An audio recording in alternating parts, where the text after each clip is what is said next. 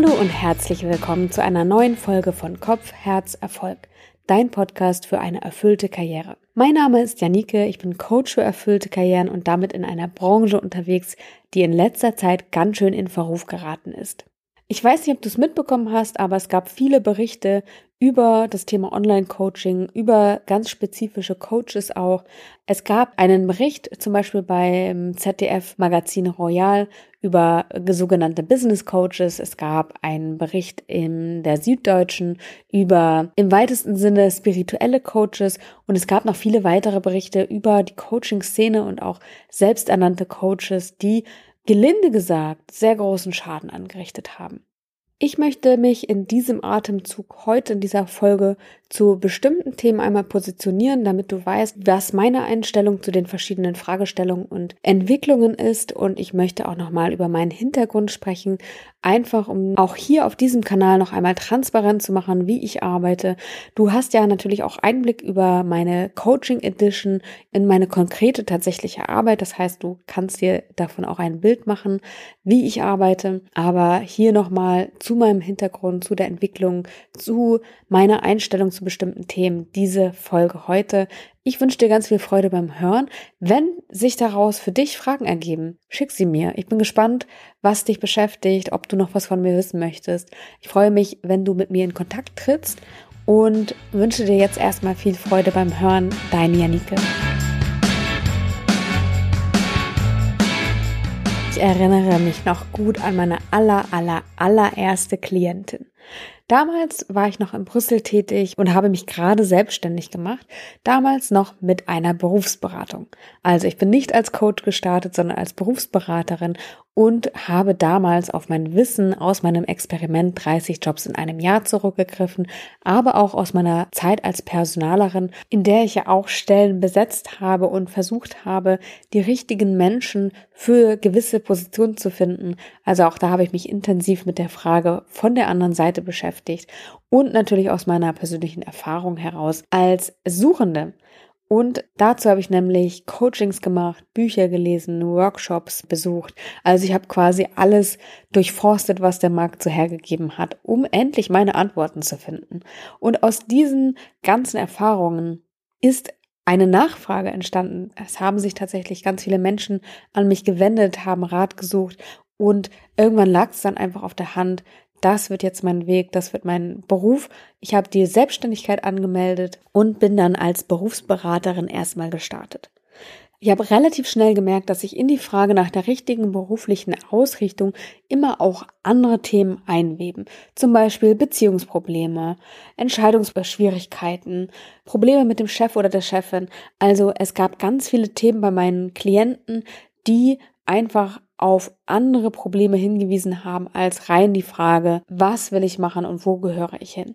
Also, ich habe gemerkt, es ist ein komplexes Thema und habe mich dann entschieden, eine Ausbildung zu machen, eine Coaching-Ausbildung, und zwar am Easy Berlin. Das Easy Berlin ist ein Institut für systemische Impulse und führt seit 2003 systemische Weiterbildung in Berlin durch im Bereich Business Coaching, aber auch Therapieberatung und Prozessbegleitung und auch Supervision und zertifiziert werden ihre Weiterbildung durch die Systemische Gesellschaft in Deutschland. Das ist ein Dachverband für systemische Weiterbildungsinstitute. Das Easy Berlin habe ich mir damals ausgesucht, eine wärmste Empfehlung auch an dieser Stelle, weil ich jemanden kannte und ich wusste von dieser Person, wie sie arbeitet und ich war beeindruckt von ihrer Art zu coachen und wusste, okay, wenn ich das lernen kann, dann bin ich zufrieden, dann bin ich glücklich. Ich wusste damals noch nicht, ob ich das auch beruflich anwenden wollte, aber ich wollte es mindestens aber verstehen können und einordnen können, um meinen Klienten, meine Klientinnen besser weiterhelfen zu können. Die Ausbildung habe ich 2016 begonnen, 2018 abgeschlossen, eineinhalb Jahre ging sie in etwa. Und diese Ausbildung zu machen war eine der besten Entscheidungen meines Lebens, weil es hat nicht nur meine Arbeit verändert, sondern vor allen Dingen mich selbst, weil wir natürlich in diesen Coachings auch immer selbst in die Rolle der Klientin oder des Klienten gehen mussten, um selber die Erfahrung zu sammeln, wie es ist, eine bestimmte Methode zu erleben. Und dadurch konnte ich natürlich sehr viele Themen für mich aufräumen und habe mein Leben eigentlich danach komplett umgekrempelt noch einmal. Und zwar zum absolut Positiven.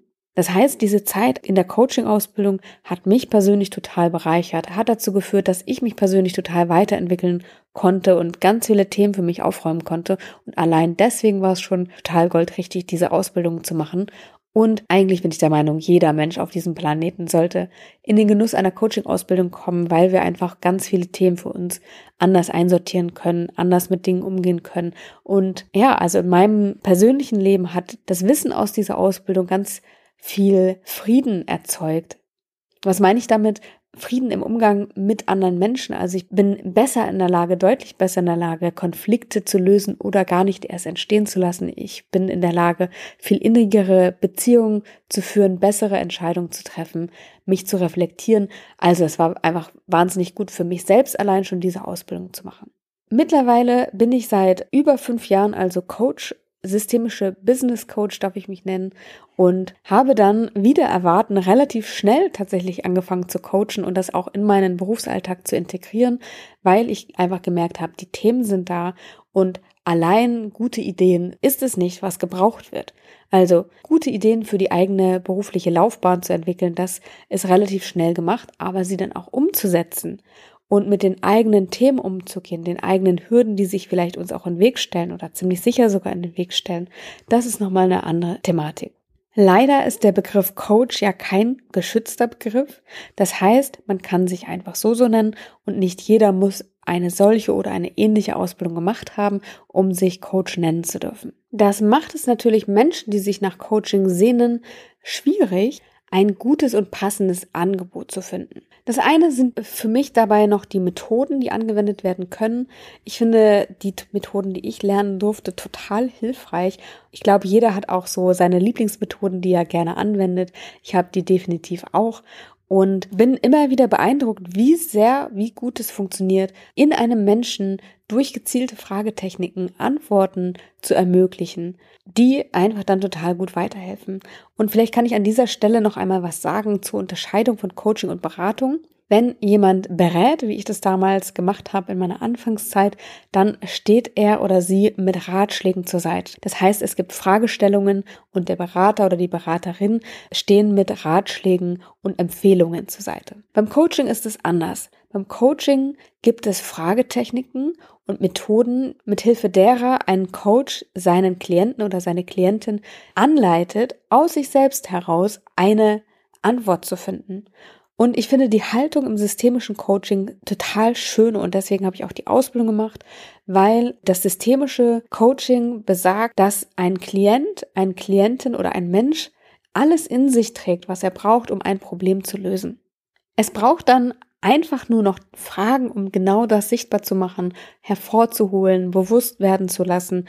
Und so kann der Klient oder die Klientin aus sich selbst heraus eine Antwort finden, die sich auch deswegen stimmig anfühlt, weil es die eigene Antwort ist und weil es nicht etwas ist, was der oder die Coach dann vorgegeben hat. Ich mache das hin und wieder so, dass ich schon auch Empfehlungen gebe, nämlich dann, wenn es explizit gewünscht wird. Ich präferiere definitiv das Coaching, weil es einfach nochmal in einer ganz anderen Tiefe eine Zusammenarbeit möglich macht. Aber aus meiner langjährigen Erfahrung in den verschiedensten Bereichen stehe ich auf besonderen Wunsch auch ratgebend zur Seite und mit Empfehlungen, unterscheide das dann aber oder grenze das dann aber auch sehr deutlich ab. Ich selbst arbeite auch mit einem Supervisor zusammen. Das bedeutet, dass ich anonymisiert meine Coaching-Fälle immer mal wieder mit einem Supervisor bespreche, einem sehr erfahrenen Coach, wo ich mir nochmal eine zweite Meinung einhole, natürlich anonymisiert und mich auch selber regelmäßig hinterfrage, um meinen Coaches bestmöglich zur Seite stehen zu können.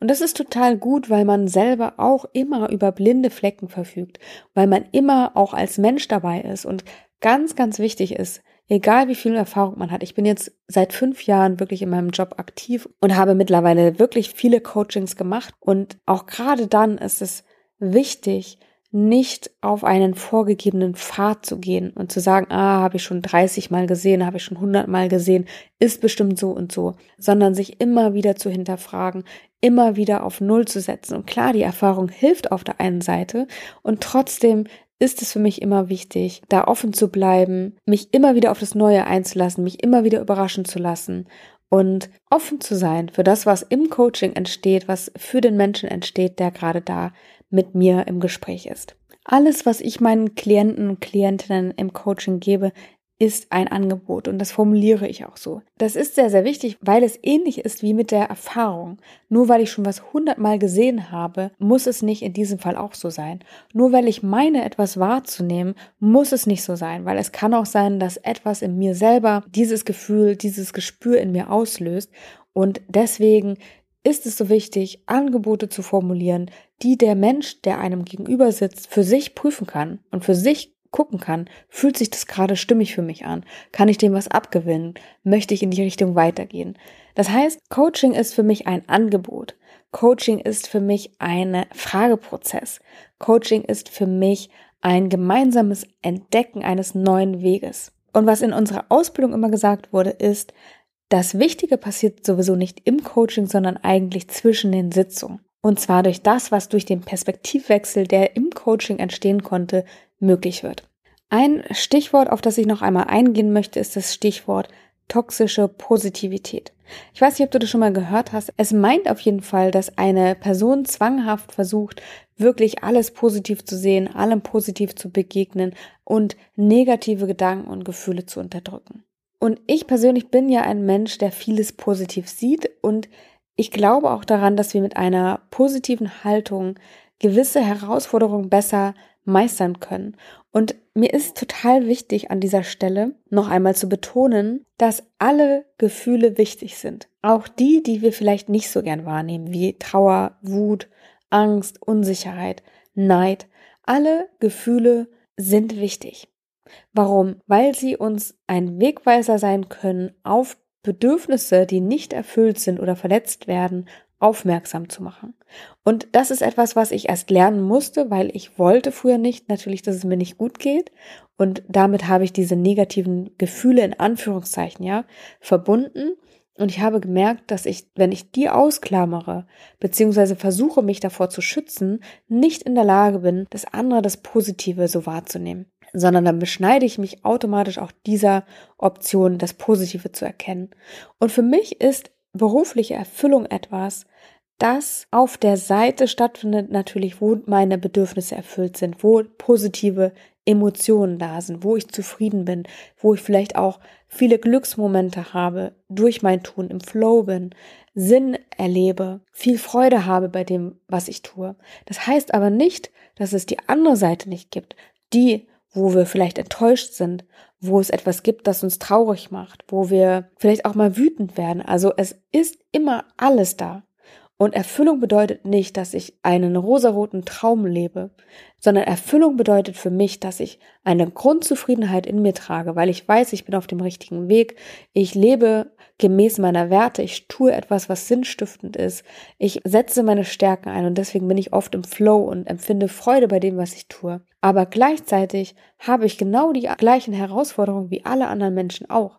Vielleicht läuft's auch mal mit dem Kollegen blöd. Vielleicht läuft's auch mal mit dem Partner oder der Partnerin blöd. Ziemlich sicher werde ich auch mal Rückschläge erleiden. Das alles ist das Leben, das gehört dazu. Und das meine ich nicht, wenn ich von beruflicher Erfüllung spreche, sondern ich meine, dass diese Grundzufriedenheit da ist, dass wir wissen, hey, ich bin an dem richtigen Platz, ich bin am richtigen Ort. Und wenn sich hier etwas ändert, dann bin ich in der Lage, darauf zu reagieren. Und das ist auch meine Vision, die ich für die Arbeitswelt habe. Denn ich merke, dass viele Menschen einfach nicht zufrieden sind, dass sie nicht aus Situationen herausfinden, die ihnen nicht gut tun, dass ihre Grenzen nicht so schützen, wie sie sie schützen sollten, dass sie nicht so für ihre Bedürfnisse einstehen, wie sie es tun sollten. Und das möchte ich mit meinem Team und meinen Angeboten, die wir machen, ändern. Und nicht immer sind wir diejenigen, die weiterhelfen können. Wenn jemand sich in einer Depression befindet, gerade in einem Burnout steckt oder sonstige psychische Probleme und Belastungen hat, dann sind wir einfach nicht die richtige Anlaufstelle. Denn Coaching sind auch Grenzen gesetzt. Da gilt es auch und es ist ganz wichtig, zwischen Therapie und Coaching zu unterscheiden. Und ich bin ein großer Fan von Coaching, aber ich bin auch ein großer Fan von Therapie. Alles, was mir hilft, dass es mir besser geht, dass ich mein Leben gut bewältigen kann, das finde ich dienlich für uns, das finde ich gut. Aber wie gesagt, Coaching ist nicht immer das Mittel der Wahl, denn manchmal braucht es einfach etwas, was weitergeht, was tiefer geht und da sind wir dann nicht die richtige Anlaufstelle. Wenn wir in unseren Kursen feststellen oder auch im Coaching, dass Probleme auftauchen, die einfach weitergehend sind, die tiefgreifender sind, dann haben wir da auch unsere Empfehlungen, die wir da aussprechen, wo wir weitervermitteln können und auch gerne beratend zur Seite stehen, wie man an einen Therapieplatz kommt, wie man da sich Hilfe holt, weil das einfach unfassbar wichtig ist. Manchmal merken wir das erst im Prozess, dass es jemandem schlecht geht oder Themen kommen hoch oder Situationen verändern sich, Belastungen kommen dazu. Wenn das so ist, dann versuchen wir auch da immer wieder darauf zu reagieren, Hilfestellung zu leisten im Sinne von Vermittlungen. Aber was wir auch machen, ist, dass wir Menschen, die wirklich unter besonderen Belastungen zu kämpfen haben, zu leiden haben, dass wir da es möglich machen, dass man den Kurs oder das Angebot pausiert, sich erstmal um die Themen kümmert und dann mit einem anderen Maß an Energie wieder weiter dran arbeitet. Das ist wichtig für uns, weil wir uns wirklich wünschen, dass die Menschen, mit denen wir arbeiten, wirklich etwas verändern und am Ende des Tages auch beruflich ankommen, beruflich Erfüllung finden, Tools und Techniken haben, im Alltag gut zu bestehen, sich gut zu behaupten und für die eigenen Bedürfnisse einsetzen zu können und damit auch in ihrem Leben nachhaltig etwas verändern. So, damit komme ich jetzt zum Ende. Das war für mich wichtig, das mal loszuwerden, mich da mal zu positionieren, mal dir einen Einblick zu geben in meine Arbeit als Coach oder meinen Werdegang auch als Coach und das, was ich glaube, was wichtig ist im Coaching. Ich finde es sehr schade, dass unsere Branche durch die Berichterstattung so gelitten hat. Auf der einen Seite. Auf der anderen Seite bin ich einfach wahnsinnig froh, dass es so nicht weitergeht, weil die Entwicklung einfach keine gute war. Ich kann, wenn du auf der Suche bist nach einem Coach oder nach einem passenden Angebot, dir immer nur empfehlen, nachzufragen, auf gewisse Dinge zu achten, wie zum Beispiel, mit welcher Haltung wird dir begegnet, wie kulant ist man mit dir im Umgang welche Sprache wird verwendet, was passiert, wenn du dich kritisch äußerst. Und im Endeffekt, was mir immer noch am besten geholfen hat, auf das eigene Gefühl zu vertrauen, wenn sich irgendwas für dich blöd anfühlt. Und das sage ich auch immer den Menschen, mit denen ich spreche und die sich für ein Coaching bei mir melden. Es muss sich für die Menschen stimmig anfühlen. Weil wenn die Chemie zwischen uns nicht stimmt, dann wird es auch kein guter Coaching-Prozess werden. Es ist wichtig, dass der Klient, die Klientin überzeugt ist, ein gutes Gefühl hat. Und damit bin ich persönlich immer sehr gut gefahren und meine Coaches auch. Das war's für heute. Ich freue mich, dass du bis hierhin dran geblieben bist. Sollten aus dieser Folge heraus Fragen bei dir entstanden sein, melde dich gerne. Wir stehen dir Rede und Antwort zu all deinen Fragen, die du hast. Und wenn du Fragen hast, die wir auch hier im Podcast beantworten können, auch immer her mit den Vorschlägen. Das nehmen wir sehr, sehr gerne auf. Und jetzt verabschiede ich mich von dir, wünsche dir alles Liebe und freue mich, wenn wir uns nächste Woche wieder hören. Deine Janike.